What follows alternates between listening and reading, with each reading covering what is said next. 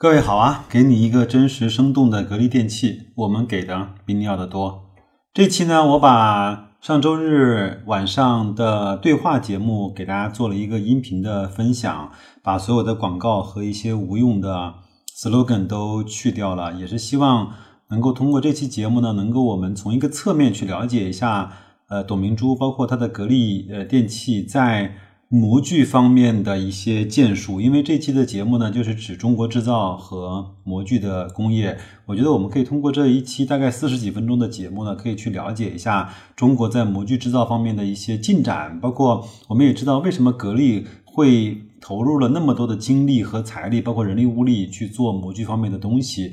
这期节目呢，有慕斯的老板，包括有蓝思科技的老板，包括有民生银行的老板，还有很多相关人士的大咖。我认为这期节目呢，非常好的就是他把格力呢。放在了一个焦点上，放在了一个中心上面。格力绝对是这期节目的绝对的当家花旦和主角儿。那么很多的，就是公司呢，都是在格力的周围去做了一些研讨跟探讨。我觉得这就是董明珠带领的格力电器能够。在央视的媒体上能够长袖善舞的一个特别好的表现，那我觉得，特别是央视，特别是央视的二套节目，代表了其实国家整个对经济的一些判断和发展，包括一些他认为好的企业一定能够在这样的舞台上可以去发挥它的光彩。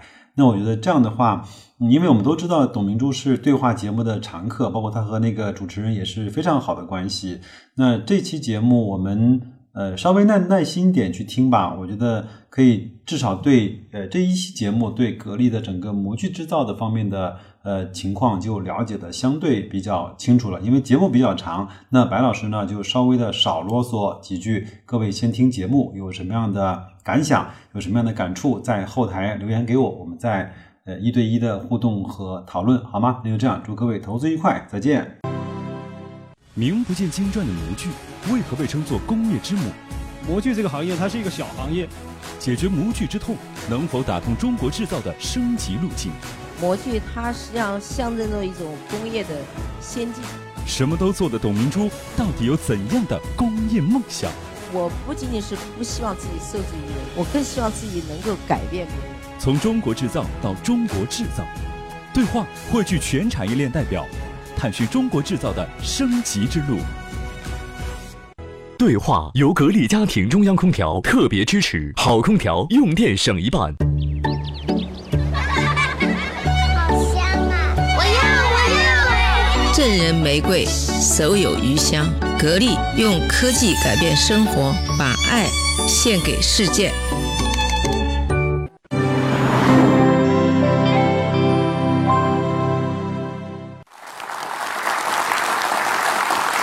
谢谢各位的掌声。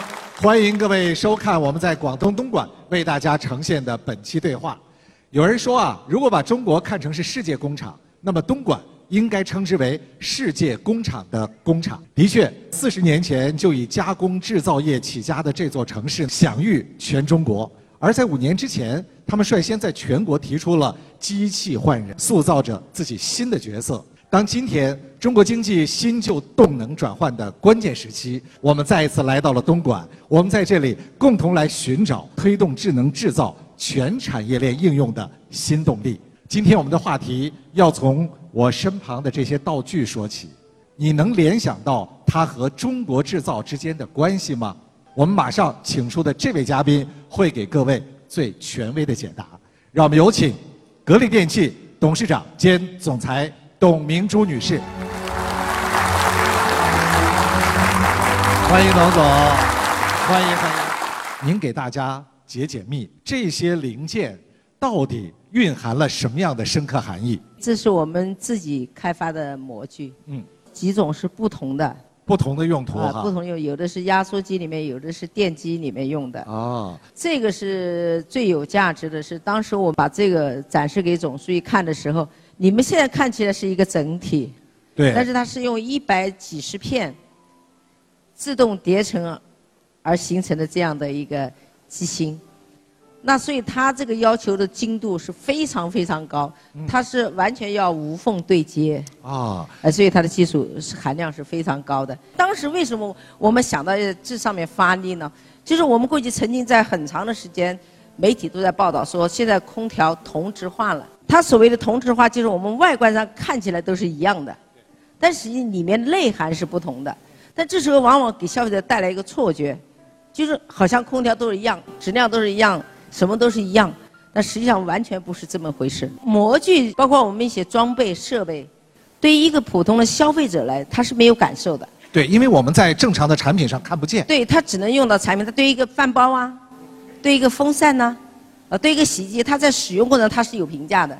比如这个产品好，这个产品不好，这个品牌开始慢慢显现出来。但是支撑这个品牌的最关键的是你的装备。那所以我们以前没有模具的话，我完全依赖于别人。要不你就进口，进口你的成本是非常之高。那国产国产很多的模具它做不到那么精致，你的品质就没办法保证，比如噪音问题啊，比如效率问题啊。往往我们缺的是精细化、精度。我们在互联网时代往往忽略了，认为互联网啊，IT 行业就是先进的行业，然后是赚钱的行业，传统制造业不行。没有这些传统的制造，你能享受到今天的这么好的无风空调吗？肯定不可能。作为从业者，您能不能负责任地告诉大家，模具跟我们中国制造它的腾飞之间到底有什么样的关系呢？我是认为模具它实际上象征着一种工业的先进。我们进军模具，希望中国的模具重新认知自己。可能我们以前没有那么意识到模具的重要性。那所以你看，我们比如中国的汽车，呃，我对中国的汽车行业那个汽车，我说实在话，我是不满意的。不满意在哪里？就是因为它的精度不，那它没有精准的模具，它做不到那么精致，它的磨合配合它就有差距，所以这时候就会看到中国的汽车有点粗制滥造，但是你的成本实际上并没有减少多少。就像刚才董总说的，我也是特斯拉的供应商，参观过他的工厂，然后它确实是那个玻璃。这么宽的缝缝隙，为什么我们外面叫喇叭，里面感觉这里耳朵吹喇叭似的？它真的不能防防音。所以后面我跟特斯拉，我原来用手表的经验做手机，我现在要用手机的经验跟你来做汽车。所以现在我看到他们的要求啊，基本上十到十五个丝，以前是一两百个丝的公差。董总提的这个对模具的重视，对我们模具人是非常振奋的。啊，模具这个行业它是一个小行业。它全年大概一年的这个国内的销售总值大概在两千五百个亿，不是很大，所以很多产业都不重视它。模具主要通过所成型材料物理状态的改变，来实现物品外形的加工，是工业生产的基础工艺装备，被称为工业之母。百分之七十五的粗加工工业产品零件，百分之五十的精加工零件和绝大部分塑料制品，都是由模具制成的。在我们国家重点发展的机械、汽车。轻工、电子、通讯、化工、冶金、建材等行业，模具的应用十分广泛。可以说，模具工业的发展水平，就代表着一个国家的工业发展水平。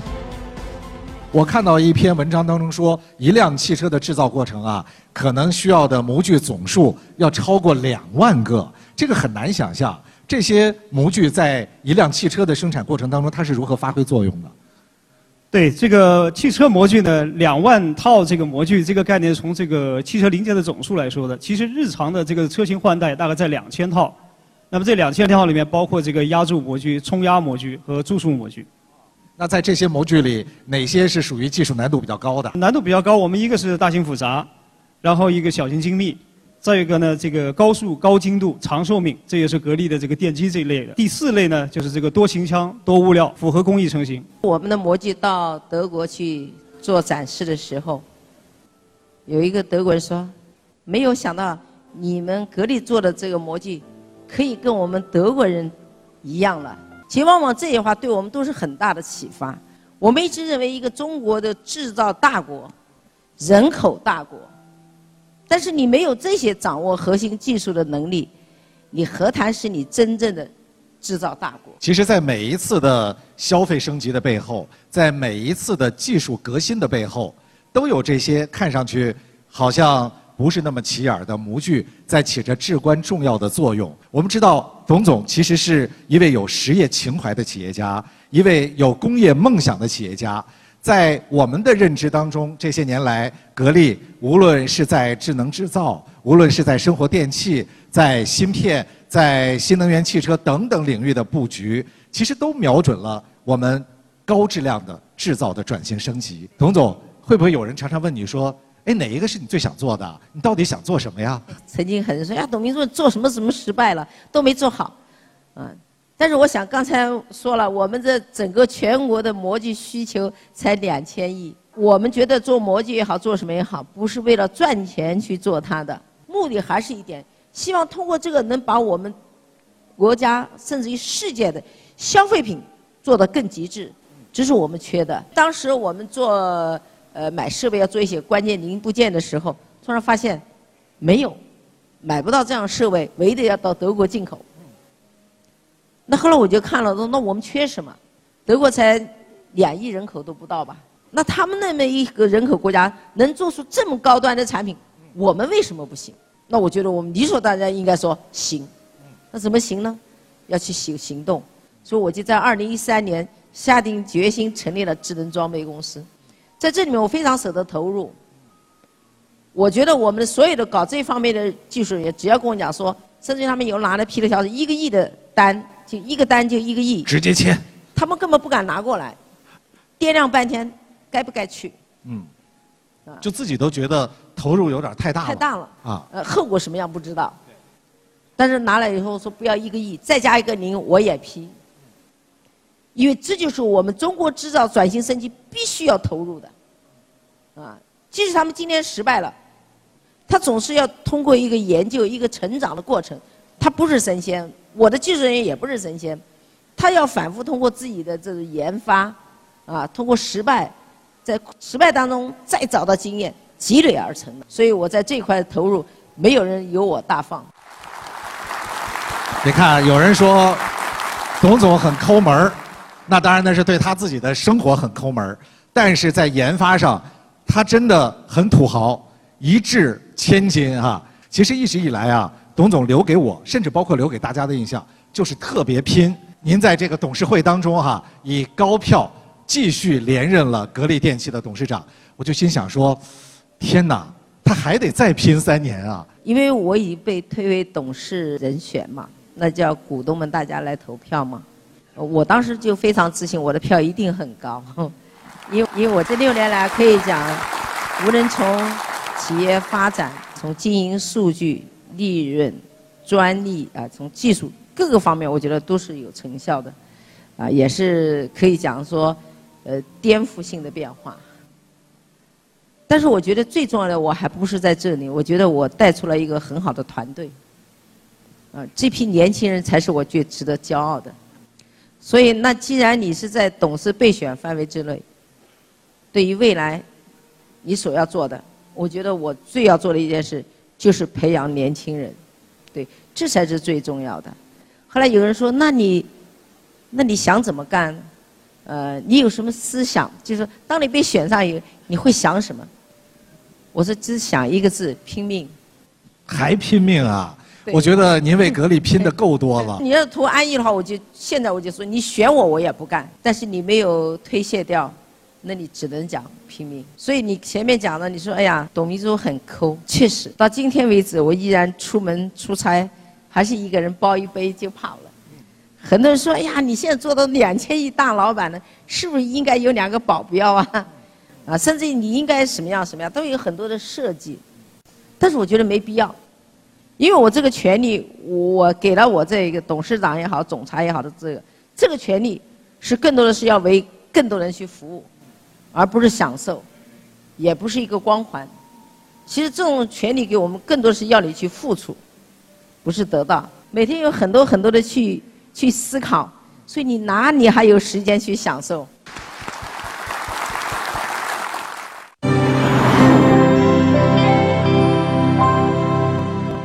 我国模具工业起步较晚，但发展十分迅速。广东是目前中国最主要的模具市场以及最大的模具进出口省。从模具生产总量来看，我国已经位居世界第三，但设计制造水平在总体上依然落后于日、美、德等国家。产品标准化水平不高，品牌建设滞后，高级技工缺乏等问题，影响了工业之母模具行业的高质量发展。而这又对中国制造业的转型升级带来了哪些制约呢？欢迎各位继续收看对话。对话由内敛乾坤、参悟天地的内参酒和喜临门床垫特别呈现。我们今天给五位出一个考题：当你看到林林总总的这些来自于中国不同企业制造的模具的时候，你觉得它在哪些方面在制约着我们中国制造业的转型升级？我们来看看这几大痛点，它们分别是颜值、身价、寿命。效率、绿色，这五个维度吧。效率和绿色，我觉得现在我们更加关注的，这个制造环境的效率怎么提升？怎样提高？就是让我们的模具更快速的交付，啊，这个交付能力这是一个很重要的一个一个点。然后就是绿色，制造环节的绿色，你怎么样在制造过程当中不产生污染？然后制造出来的模具使用的时候尽量减少排放，这就。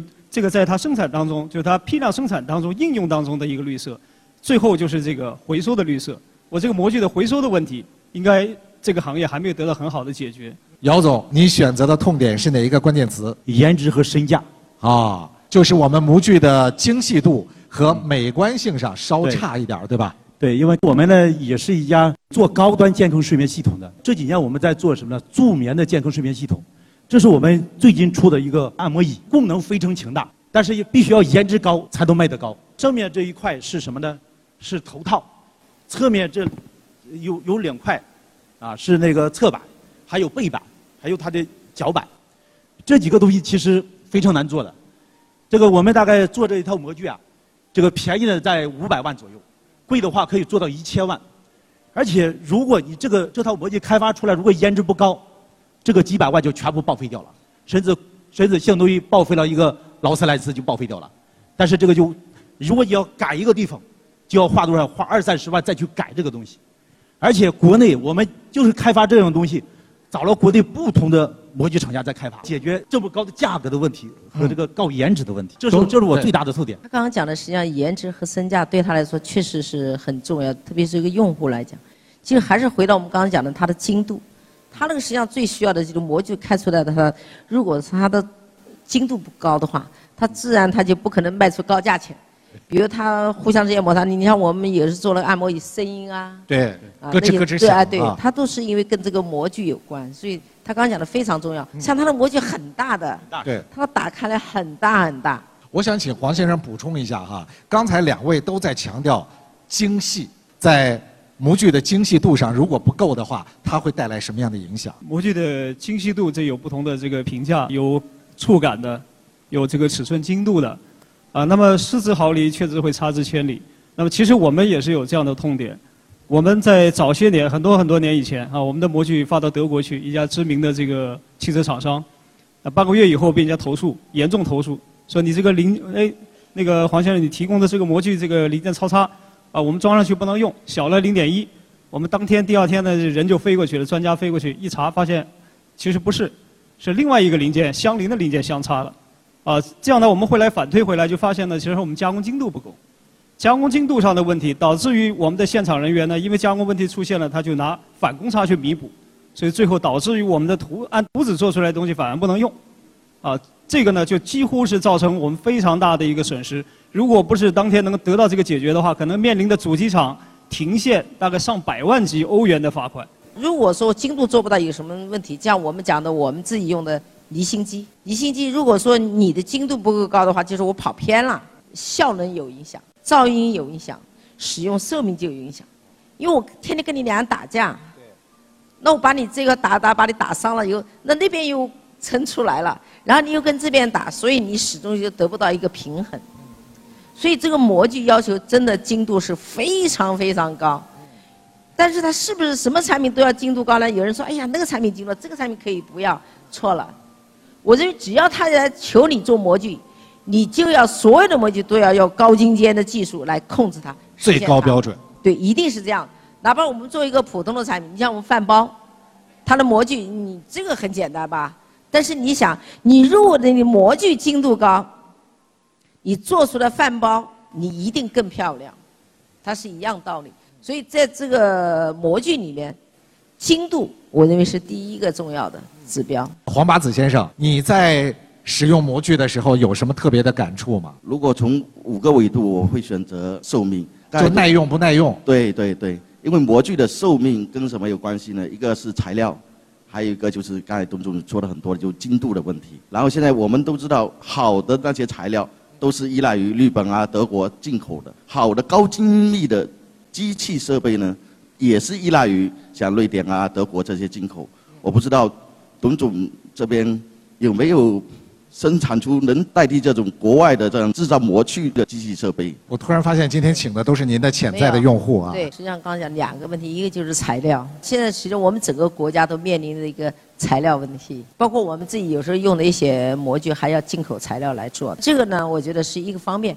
第二个关键就是你的设备，他刚刚提到了你的设备，他们要如果做模具，他就需要买设备进来，因为你的设备精度不高，达不到，所以它做出来的零部件就不行了。所以设备是最重要的，啊，那所以说我们现在自己格力电器自己的模具的加工设备，我们已经逐步逐步都替代掉了。你现在使用的这些，那一定是进口的，不用说，不用进我知道口进口的，它一定是进口。同样的国产跟进口的设备的价格，起码是四到五倍以上，所以说一个是很贵对啊但你要用我的，我绝对保证给你降一倍都不止。所以我们会根据像我们现在装备就根据用户的要求来进行设计的，像我们的数控机床啊，我们现在数控机床可以加工我们的叶轮，那个精度是非常高的，它要一根头发丝的百分之一、十分之一的误差，那我相信你这个模具加工的这个足以够能够承受了。这是一个好消息，准备要给你度身定做了。我今天也带了一个小道具过来。刚才姚总他是做大的，我这个是做小的。您那是一支口红吗？没有，我这是 一支牙刷，牙刷的一个配件。你看咱们中国制造的工业设计已经到了这种让人一下子有好感的时候了。对对对，你那是塑料的是吧？我这是塑胶五 G 模具啊，我这个材料要求的表面要特别的光滑，然后必须要用进口钢，所以说想机器能不能够代替这种进口的钢材，能实现这种效果。但它这个可能就像刚才讲，它要求的精度很高。对我来说，我认为加工这个精度我们是没问题的。我跟他一样的观点。呃，为什么这样讲呢？因为模具呢，它一个是关键的那个材料，因为会直接影响这个模具的使用寿命；还有一个就是加工的工艺，也就是装备制造这一块。呃，这个作为我们风华高科也是做基础元器件的，实际上跟其他的像模具行业是一样的，碰到的一个呃困困惑的，就是希望能够国产化，不断的提高在材料啊、我们的电子材料以及在这个加工工艺、装备制造这一方面，希望能够呃能够有所突破，这样才能让我们的中国制造企业真正走向世界，能够更更真正的强大起来。大家都知道我们做玻璃起家，我们做玻璃呢，其实以前也是用模具做的，就像仿那个钥匙一样，做一个一模一样的模具，然后一比一的比例仿出来。现在我们大家手上用的手机都是 3D 玻璃，是弧形的。弧形的，如果我们要去雕呢，就是要用非常厚的这个呃玻璃，慢慢的雕出来，要用这个嗯冷磨的方式。那这样就非常不符合我们呃民主董事讲的那那个绿色工厂，因为你把大部分的材料都淘汰掉了，就就扔掉了。呃，后面我们就采用这个热压的方式，热压方式让我最大的痛点就是原材料，呃，只有美国的材料做得好，而且经常供不上。呃，未来五 G 的话，这个金属被淘汰，后盖多用这个五 D 呃那个三 D 或者三点五 D 玻璃，我就不知道我们国内能不能把这个材料给赶上来，要不然又是瓶颈。另外一个就是装备，我们现在国内还没有来做我们这种实木材料的那个加工中心。我们找遍全世界，最后找了两个品牌，一个德国的，一个日本的。德国的到现在它都只能做粗胚，它不可以做精细产品。因为什么？因为我们手机啊，它是以缪来算的。比如你们现在手上抓的这个产品，又要防尘，又要防水，又要防震，所以它要做到几防以后呢，它一定是产品很精密。所以我在这里想请教董总，什么时候我们格力可以做出可以用石墨烯来做模具的这个设备？黄先生，在您了解的整个行业当中，是不是一个普遍的问题啊？就是我们的原材料在国内找不到。对，确实也是一个普遍的问题，因为原材料也是一个投入非常大的一个行业，所以很多人不愿意去投。啊，那其中也包括这个装备行业。他刚才问我，你什么时候能做出来？实际上，我想的话，作为格力来讲，我仅仅就模具投资已经数几十亿、近百亿，很多人就不愿意投这个钱。这个钱投了以后，什么时候能回来呀？但是我考虑的不是说你钱能不能回来，是我们这个产业能不能改变。当你一旦改变以后，当他讲你们刚才那么多需求，我投资了一百亿以后。我都能为你们服务的时候，你认为那一百亿还是问题吗？但是我们始终不愿意迈出这一步，那我们永远是寄人篱下，永远要依赖于别人，而根本不能谈上去奉献或者是给别人创造啊更好的条件是做不到的。就是你从来都是不愿意受制于人。我不仅仅是不希望自己受制于人，我更希望自己能够改变别人。当一个人真正他是成功，一个企业他是很优秀的时候，他能够帮助很多人，别人有困难的时候，你能去帮助别人去解决的，这就是我觉得这才是称得上真正的有创造价值的企业。在中国制造在现在这个阶段发展的时候，我总觉得总书记。很多的讲话都是值得我们去深思的。总书记在提出了人类命运共同体的时候，我觉得这句话涵盖了我们所有未来的这个行动。所以我们一定要站在一个高度去看企业的责任。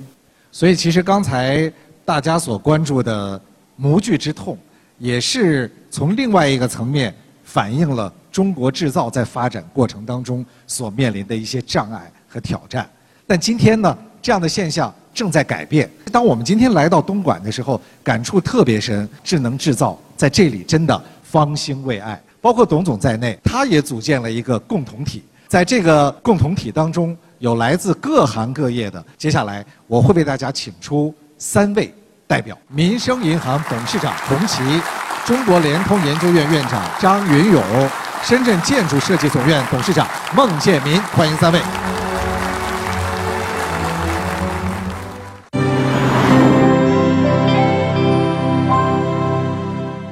名不见经传的模具，为何被称作工业之母？模具这个行业，它是一个小行业。解决模具之痛，能否打通中国制造的升级路径？模具它实际上象征着一种工业的先进。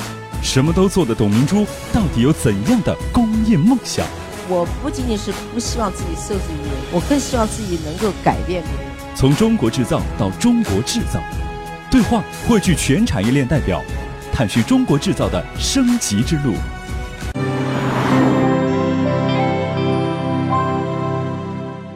中国现有的四百五十多万家制造业企业，在未来的十至二十年间，至少有百分之二十的企业将要转型为自动化、智能化生产。这将是一次从研发、生产、渠道、销售、产品到管理等一整条生态链的转型。在这个过程中，企业如何获得充足的资金支持以及高效的上下游协同？格力电器联合中国联通、中国民生银行、深圳建筑设计研究总院，发挥各自领域优势，联手推出了智能制造全产业链解决方案，推动中国制造业加快实现智能制造的产业升级。这将是一次怎样的联手？新的全产业链平台又将如何定义中国制造的未来？欢迎各位继续收看对话。对话由内敛乾坤、参悟天地的内参酒和喜临门床垫特别呈现。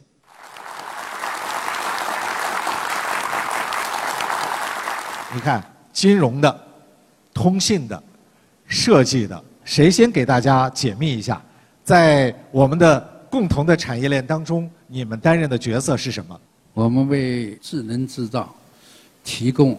智能金融是我们的财神爷啊，给钱的。呃，我们中国联通呢，为格力提供基础网络、平台数据的产业赋能，用信息化的发展为智能制造来赋能。我们在这个产业链过程当中呢，可以发挥全过程的这种应用集成和这个方面的一些咨询。我们以后未来是一个智能的时代，智能是靠我自己不行，靠金融一家也不行。那所以我觉得它是一个团队的运作。那我觉得刚才讲的，包括我们金融也好，我们通讯也好，包括我们建筑也好，实际上它会成为一体。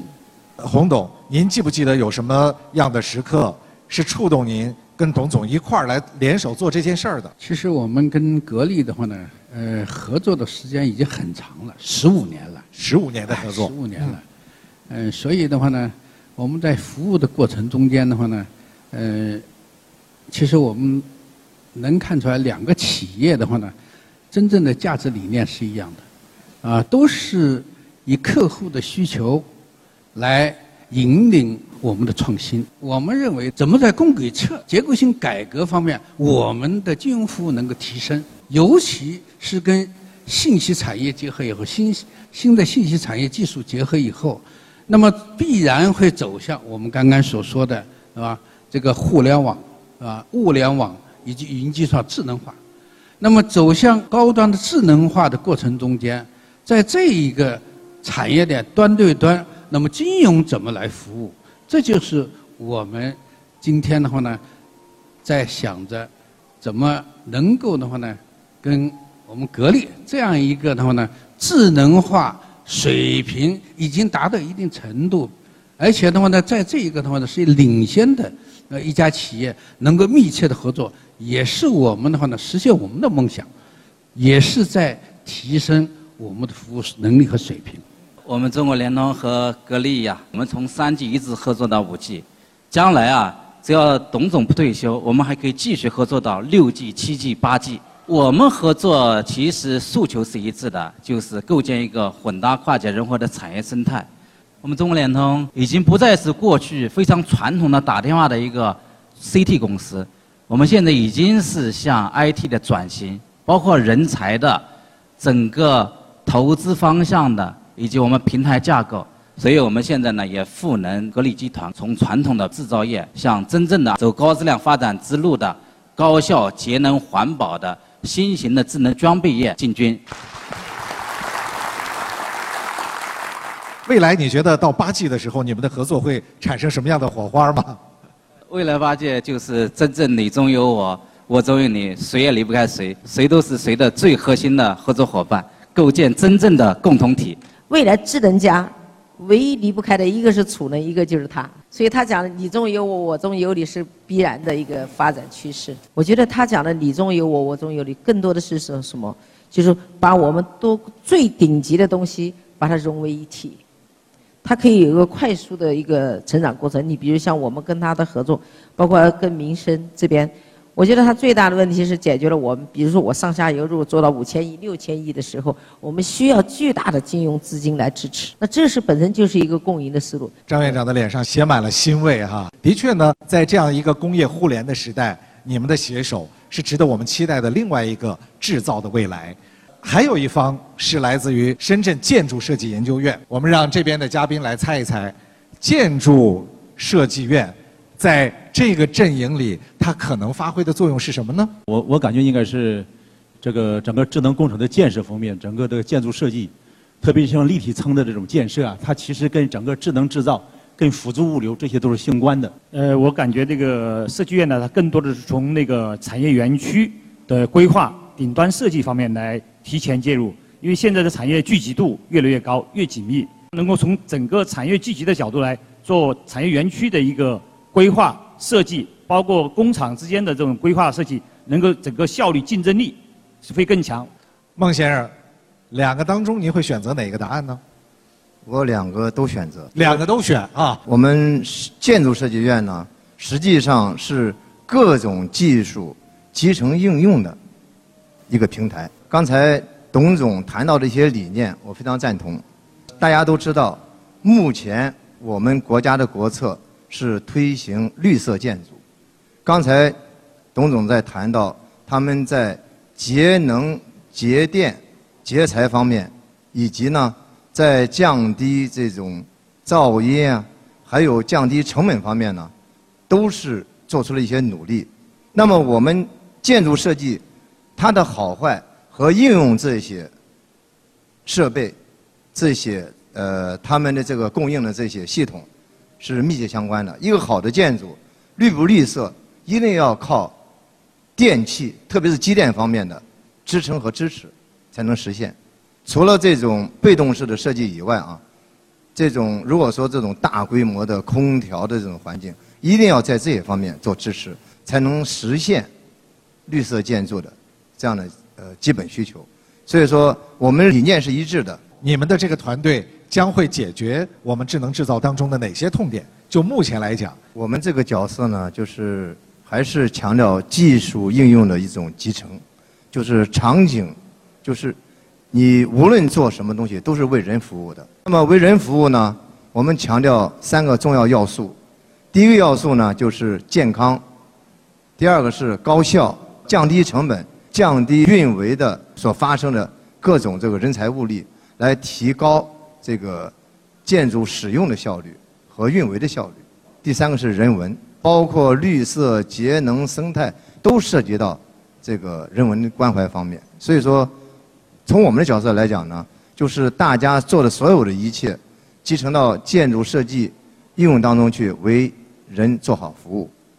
在二零二五年之前。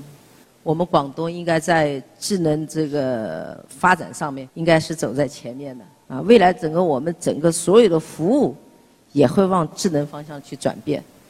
所以未来的生活的这个节奏，可能随着我们的智能化的出现，可能我们又会回到一个慢的呃节奏上面来。现在这个人们都在快速的这种，嗯，这这种这种状态下。那我想以后可能智能时代会给我们带来更加一种更悠闲、有更多的时间去设想和创造的啊这样的一个时代。我们几位嘉宾上上面呢已经梳理了咱们智能制造的五大痛点，我们可能更愿意来积极的关于效率这块，我们做出我们应有的积极的贡献。那么综合应用我们的云达无一致啊等等吧，新型的技术呃。将流程穿透、数据穿透、工业内网外网穿透、产业生态穿透，来提升我们的效率、效用、效能，给各位呢提升效率、降低成本、提升质量、创新产品的业态。我们广东呢是一万年太久、只争朝夕的这么一个文化，所以我们也特别愿意吧，这个依托于我们整个共同体呢，我们为咱们的制造业啊。也像我们通信一样，实现从过去的跟跑到并跑，再到未来的领跑，这么一个三个阶段的跨越式的一个提升。那么我们金融方面的话呢，呃，也是在效率方面，还有一个身价方面，做出我们的金融方面的贡献。作为金融来说的话呢，是要解决我们实体经济中间的一些痛点难点。那么现在大家都看到的话呢，中小企业、小微企业融资难、融资贵，难点在哪个地方呢？就是因为信息不对称。我们现在看到，我们的智能化的制造业，从顶端的园区设计，到我们生产、销售、分配，到呃整个产业链的过程中间，在这个生态圈里头，一定是物物相连。所有的信息应该是一个完整的一个信息流，那么商流、信息流、物流应该和资金流是配套的。那么，如果这些信息完整的来适应我们金融服务上的要求的话，那么也能够实现金融在各个环节中间的智能化的投融资服务。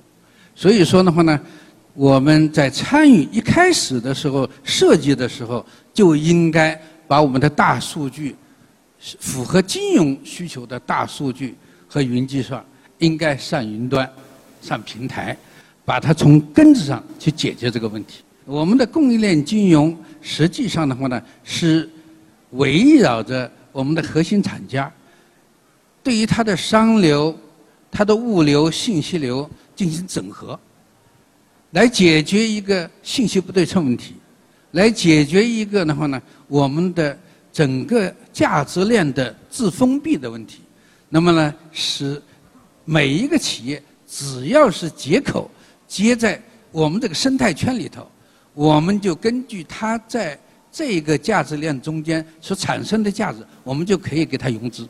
这是一个开放的平台，我们也会接纳越来越多的力量，包括此刻坐在我们台上的这几位。如果有这样的机会的话，你们愿意吗？你们希望大家站在一起解决什么样的问题？我是从二零一六年开始做我们的智能制造。我们当时为什么要做这个智能制造？就是这个家居行业其实一个是个手工业行业，但是没有规模。但是中国人做什么事情一定要把它做到规模。等做到规模的时候，我们发现问题来了。你等个性化定制的时候，你这规模就根本就做不起来。怎么办？唯一的办法就要解决什么？解决 C to M，解决个性化定制。但你终端终端写个什么东西，然后一一定制完成，到了工程里面就可以马上生产出来。但是解决这个问题，这个一开始绝对不是太难。这个三年走下来以后，我觉得非常非常艰难。全世界没有一家公司能解决这个问题。那三年我们联合了多少家公司啊？全是世界最牛的公司。这个最早是找的 IBM，要解决什么？要解决软件的这个融合的问题。然后找了 SAP，然后找了 Oracle，然后找了德国的豪迈，然后找到德国的舒勒，还解还没有完全解决。刚才我看了一下，就说现在不仅是呃，现在我们看到这个现重和包括西门子现在做的东西，都是电子，都是机械机械方面的。如果你能把家居制造业，家居制造业有多少呢？有三万亿。这是个非常大的市场。如果董总你能把家居制造业这个生意拦下来，能够把它做到位，我觉得那个两千亿真的不是梦想啊！所以的话，真的非常非常希望中国有一个这样的企业。但是这个企业，我觉得它不是一家企业，一家企业做不了，一定要是个联合体。这个联合体要从软件、从整个智慧制造的这个角度，完全解决这个问题。首先，第一个，我觉得我们自己首先要自信，不是有问题我们不能解，是我们要想办法解决。啊我觉得这个是很重要的。其实格力做智能装备这几年来，我们遇到很多的问题，啊，我们的人甚至于都觉得这种压力，甚至觉得好像都没办法干下去的感觉。但是我告诉你，就是在这个时候，也就是向你迈向成功的那一刻开始。啊，我总结我们自己经验，我觉得没有过不去的坎。你要首先要有创新思想。这点来讲是非常重要。其他的四位嘉宾，我们也想听一听你们对于这样的联合体，对于产业链的上中下游各种的力量集合在一起，有什么样的盼望吗？我非常赞同这个智能制造升级过程中全产业链的一个深度的一个合作。我们希望从三个方面能够呃加深这种合作，一个是呃新产品的开发。因为我们是做基础元器件的，也是智能制造的一个基础产业，我们相当于是工业的一个大米，呃，没有大米，那么工业我们可能会出现比较大的困难，特别是幺八年去年，整个因为我们从事的这个基础元器件呢，去年是非常紧张，也非常火爆，对我们来讲，我们的压力也非常大。另外一个，我们希望能够期待未来的一个合作，就是这个呃机自动化生产这一块。事实上，我们现在也需要。这个产业的升级，我们很多的生产设备可能过去是属于半自动化的，那我们希望真正的全自动化，那个智能制造，提高我们品质，呃和稳定性的一个保障。他讲的话实际上真正体现了刚才讲的，呃，我中有你，你中有我，因为我们格力对产品的品质要求非常的这个苛刻，所以我们的供应商有时候就有点怕我们，啊。其实我们对他的要求严格，超出了一般的这种简单的贸易关系，所以我非常认同他的观点，就是随着我们企业的发展，因为我们规模很大，我们通过我们提出新的要求，我们提出新的技术这种这个标准的时候，跟他们一起提前去做这开发，那这样有个什么好处呢？就随着我们产品的认定用完，觉得 OK 的话，它可以对他来讲，对未来的。其他的市场领域里面会带来一个很好的成长空间。我们很多供应商去找客户的时候说：“我是格力的配套商。”哎，人家说：“哎呀，格力配套商我就放心了。”所以他就很快就能进去。但是最终还是要通过我们这个互相之间的这个一个技术升级，一个标准的提高。啊，更重要的是刚才讲有一个互补，就是我们可以根据它的产品特点，我们又有智能装备，帮它的通过装备的提升来提升它的这个效率。啊，提升它的这个精度就质量，那这样它的产品会更加完美。所以我非常认同刚才讲的“你中有我，我中有你”的，最后是这样的一个融合。其实我们从今天看到四位作者呢，我就感觉到这个其实就是我们要找的。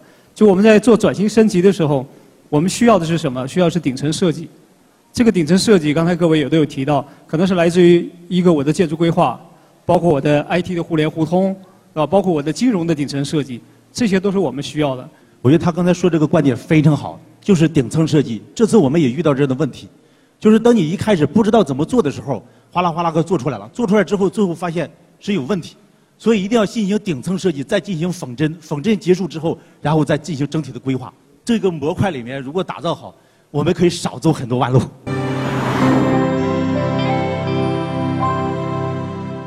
我们在今天节目一开始的时候，其实给大家看过一张图。这张图呢，应该说是董明珠女士心中的一个工业梦想。今天，当我们再一次面对着这张图，所以这一刻我们来听听董总的心声吧。当有这么多的人一起加入到提升中国制造的行列当中的时候，是不是您的工业梦想有了一个更远的未来，有了更快实现的可能？我觉得这个协同发展。团结就是力量。对于我来讲，我觉得人，即使你今天实现了一个目标，明天还会有新的梦想。所以这个的展示的这一个地方，所有的这些东西，如果我们全部做成了世界一流的时候，我相信那时候可能是我们又会有更多新的梦想。啊，所以这个展示图并不标志着格力电器仅仅。以此为止而已，而是更多的是在这个平台上，我们实现目标，将会再有一个更大的、更远的目标和梦想。对，董总道出了一位坚守实业的企业家他的心声。对今天的中国来说，坚定不移的建设制造强国是我们大家共同的使命。我身旁的每一个人都是背负着这样的使命，不断向前奔跑的人。今天。他们把点点星光聚在了一起，形成了更大的一团火，照亮着我们中国制造向中国制造转型的这条路。我们谢谢他们的努力，我们也和他们一起去拥抱未来。谢谢各位收看我们今天的对话，谢谢到场的每一位嘉宾的分享。下期节目再见。